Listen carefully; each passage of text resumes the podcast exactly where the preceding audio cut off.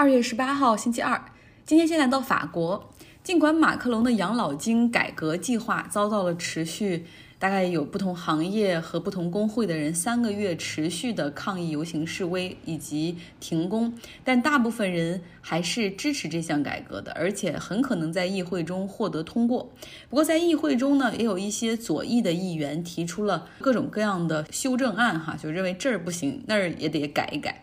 但是看起来这项改革推进的可能性还是比较大。马克龙也很聪明，看到这些反对的声音，他软化了部分的改革方案，比如说这个退休年龄的问题。为了为什么这项改革势在必行呢？在街上有持续三个月的抗议示威，而且马克龙在二零二二年的时候面临大选，他为什么在这个时候一定要牺牲一些自己的政治资本而推行这项改革呢？主要是因为现在法国的退休金制度实在太复杂了，没有一个统一的制度。它分为公有的，比如 public sector，像政府部门那国有企业，不同行业还有不同的退休金制度。那么还有一个大的体系叫 private sector，也就是私营行业，也是不同行业的也有自己的不同的退休制度。总共数下来，法国现在现存的有四十二个退休金制度。那么究竟退休之后退休金按什么来发？不同的这个制度之下也有不同的标准。比如说在私营行业，他们的标准通常是你工作二十五年内挑薪水最高的那一年来算，那一年的薪水就作为你未来退休金的基准。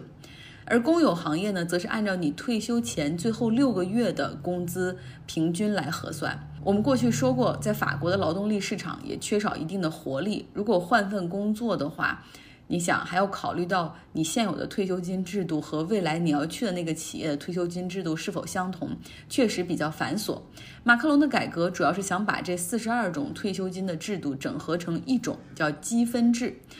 也就是说你现在赚的钱越多，累积然后变换成你未来的退休金就越多，就按一个积分来换算。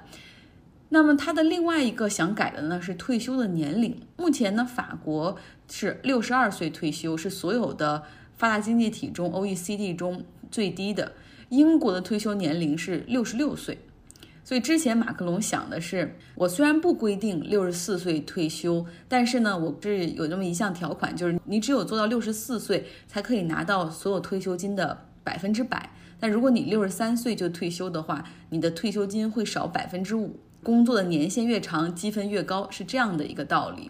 所以它当然会引起很多人的不满了。像有一些工会，他们就认为说，哦，你就是希望我们都通过加班，然后多赚钱，然后甚至延迟退休年龄，来为了自己以后辛辛苦苦的退休金赚积分。还有一种引起不满的呢，就是现在目前法国规定有一些特殊的行业。比如说一些高危的行业、辛苦度比较高的行业，像铁路工人、地铁工人这样，他们最早可以在五十七岁提前退休，然后退休金照拿。如果按照马克龙的这个积分制来说的话，他们肯定没有办法拿到全额的退休金。马克龙在看到这么多人积极抗议的情况下，他也做出了让步，比如说取消了这个六十四岁能退休拿到百分之百。退休金的这样的一个政策，提出还是允许高危行业，然后辛苦度比较高的行业的人提前退休，五十七岁这个年龄最早退休年龄可以不变。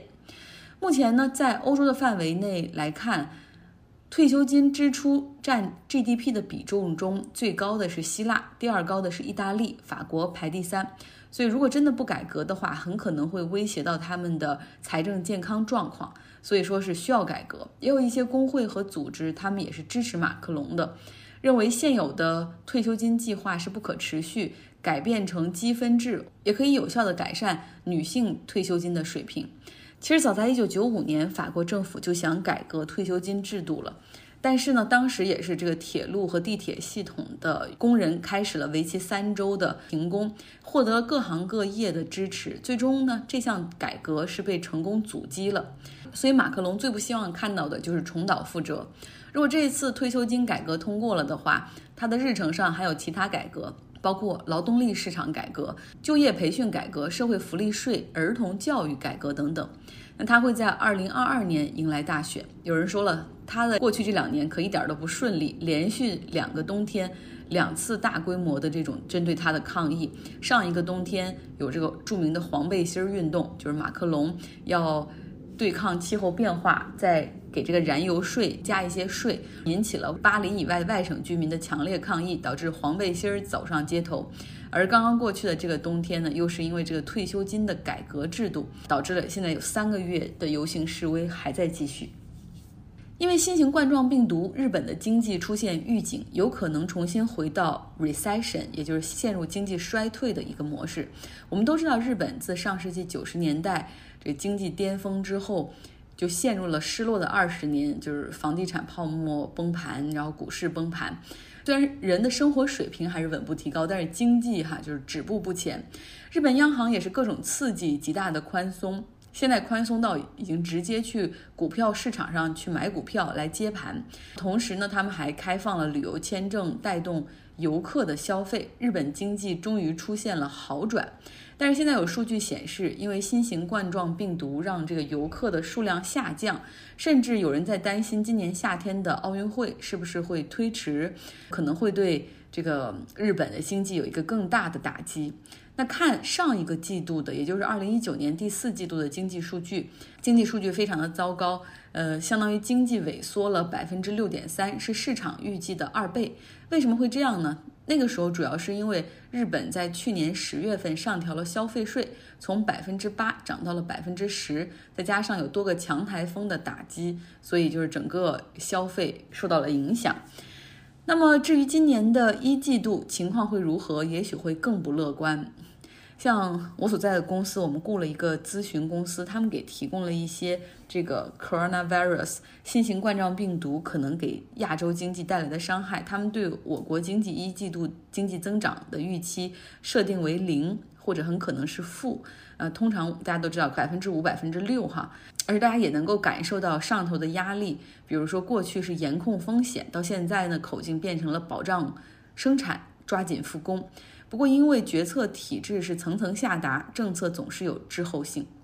但如果你想从股市上来看我们经济的基本面的话，其实基本上得不到什么正确的答案。现在的股市因为流动性的充裕，感觉疯得很。那么，全球经济，尤其是亚洲市场，会受到新型冠状病毒的影响比较大。新加坡把他们今年全年的经济预期从百分之一点五下调到百分之零点五。那新加坡本土实际上也确诊了不少案例，但是他们并没有取消在上周举行的新加坡航展。但是相反，在巴塞罗那举行的巴塞罗那电子展那么远，然后欧洲的病例实际上比较少，但是巴塞罗那方面还是把巴展给取消了。因为新加坡为什么要这样去一搏呢？因为他们是一个外向型的经济，一旦宣布就是说哦我们要取消这个航展，证明。在本土的疫情很严重，那它的航运、海运、贸易可能都会受到影响，所以政策制定者在决策的时候面临着一个 trade off，就是取舍，经济发展的大前景还是大规模公共医疗危机，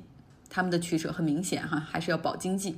马来西亚政府则宣布推出了一个政府的 simulation，大规模的政府刺激计划，向市场注入流动性来保证经济。迪拜呢，也是一个外向型的经济体，它不同于自己的兄弟酋长国阿布扎比，是主要靠石油，它的经济依靠的是贸易、旅游业还有海运哈。过去可能还有房地产，但是在二零零九年之后，这里的房地产彻底市场彻底崩盘了，甚至还引发了小型的金融危机，政府的债务也险些违约，但当时靠的也是这个他们的兄弟阿布扎比的援助。挺过那一波之后，在二零一五年，这个迪拜的楼市继续出现供大于求，房价又一次下跌。今年又赶上了这个 coronavirus 新型冠状病毒，旅游业和贸易也是受到冲击。包括我们看全球市场对原油的需求量也出现了下降。那么对于迪拜这样的一个中东的港口，所以它的经济未来可能也会受到影响。目前呢，迪拜的政府债务再次出现了令人担忧。他们想的解决对策是当然，最差的方案还是可以让阿布扎比的兄弟们来救他们一把。但是他们先想的对策是要将迪拜的港口公司 Dubai Global Port 公司私有化，因为这是迪拜最赚钱的公司之一。一旦私有化之后，就可以给他们输入一定的这种现金流哈，而且不用考虑股市股价的波动和业绩的表现。另外，他们也是预感到可能国际油价会持续低迷一段时间。嗯，算是未雨绸缪，先行打算。最后来说一说北欧，北欧人是出了名的孤独。以前听说过一个笑话，就是说这个瑞典人出门之前会先观察一下邻居们是否也要外出。如果看邻居们如开门或者在走廊里走动的话，他们就等会儿再出去，一定要减少交流。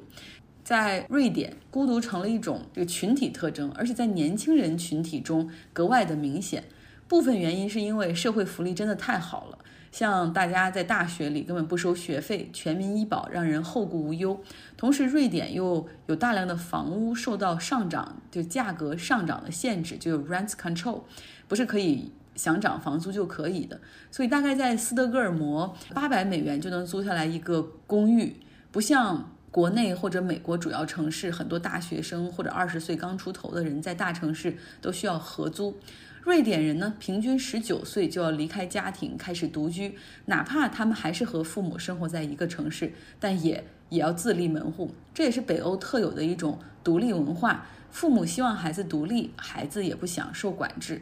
那瑞典呢？据统计，有一半的房屋和公寓的里面只有一个人住。那独居的比例是在欧盟中排名最高的，尤其是十九岁到二十五岁这个年龄段的人，独居比例非常的高。至于合租这件事儿，实际上过去我在北京也一直合租哈。当时想着美国这种地方地广人稀，房价应该便宜，不会合租。对，这是在偏远地区，在大城市像纽约、旧金山、芝加哥、洛杉矶这样的地方，年轻人还是要合租的。和同事聊，他们说在欧洲，巴黎、伦敦、罗马、马德里、巴塞罗那这样的大城市也是如此。残酷的房租把年轻人们又重新给聚到了一起。但是相比之下，北欧却不同哈，他们因为有 rent control，嗯，年轻人们早早的自立门户，租下了自己的小公寓，结果导致人和人之间的关系疏远，孤独感上升。在二零一七年有一项统计显示，百分之五十五的这个受访的十八岁到二十四岁瑞典年轻人和亲戚是完全不来往的状态。有一个接受采访的二十六岁的小伙 Christoph，他说，从二十一岁的时候，他开始有自己的公寓，起初很幸福，觉得自己的空间很重要，可后来越来越孤独，哪怕是到周末也感觉到没意思、没能量，不想出去交流。直到他有一次去澳大利亚旅行，住在一个朋友家里，才感受到了那种久违的烟火气，有人一起聊天、吃饭、做饭，甚至你完全不同意他的观点，但至少有交流存在。于是你看到了，在瑞典这种需求的催生下，又出现了一种新型的生意模式，叫做合租 （townhouse） 或者合租公寓，也叫 co-living space。每个人有自己的房间和洗手间，但是客厅和厨房是共用的。入住的时候要需要申请，申请人的年龄、职业会被考虑其中。社区不会清一色的全是码农，会是考虑多元化，比如说有艺术家、有学生、有工程师、瑜伽老师、健身教练等等哈。那还有一种更为有趣的社区，就 co-living 社区，房租呢可能只有普通公寓的一半儿，那他们的空间也很大，设施也很好。但是有有一点不同，就是这个 co-living space 除了年轻人有一部分自己的区域之外，还有一部分是老年公寓。那老年人和年轻人要共用厨房和客厅。然后这个社区的宗旨是，每一个年轻人你在这儿享受便宜的房租，对吧？但是你至少每周需要花两个小时和老年人进行交流，聊家庭，聊你的什么任何的烦心事儿，听他们讲故事，或者是教他们用电脑，如何用社交软件等等。所以我又想到了，就当时 WeWork 的那个创始人 Norman，他不是还搞了一个住在一起嘛？就是大家除了上班有这种共享的办公空间之外，下班也要把这些年轻人聚在一起。这样看来，在美国这种地方可能没什么市场，但是在欧洲，尤其在北欧这样的地区，还能够解决一定的社会问题呢。好了，今天的节目就是这样。就是这两天通过看朋友圈的情况，看到很多人已经开始在发自己工作相关的东西了，说明大家已经开始陆续上班了。不知道有多少人是在家上班，有多少人是在公司上班，也可以给我讲讲。那么祝周二有一个好的心情。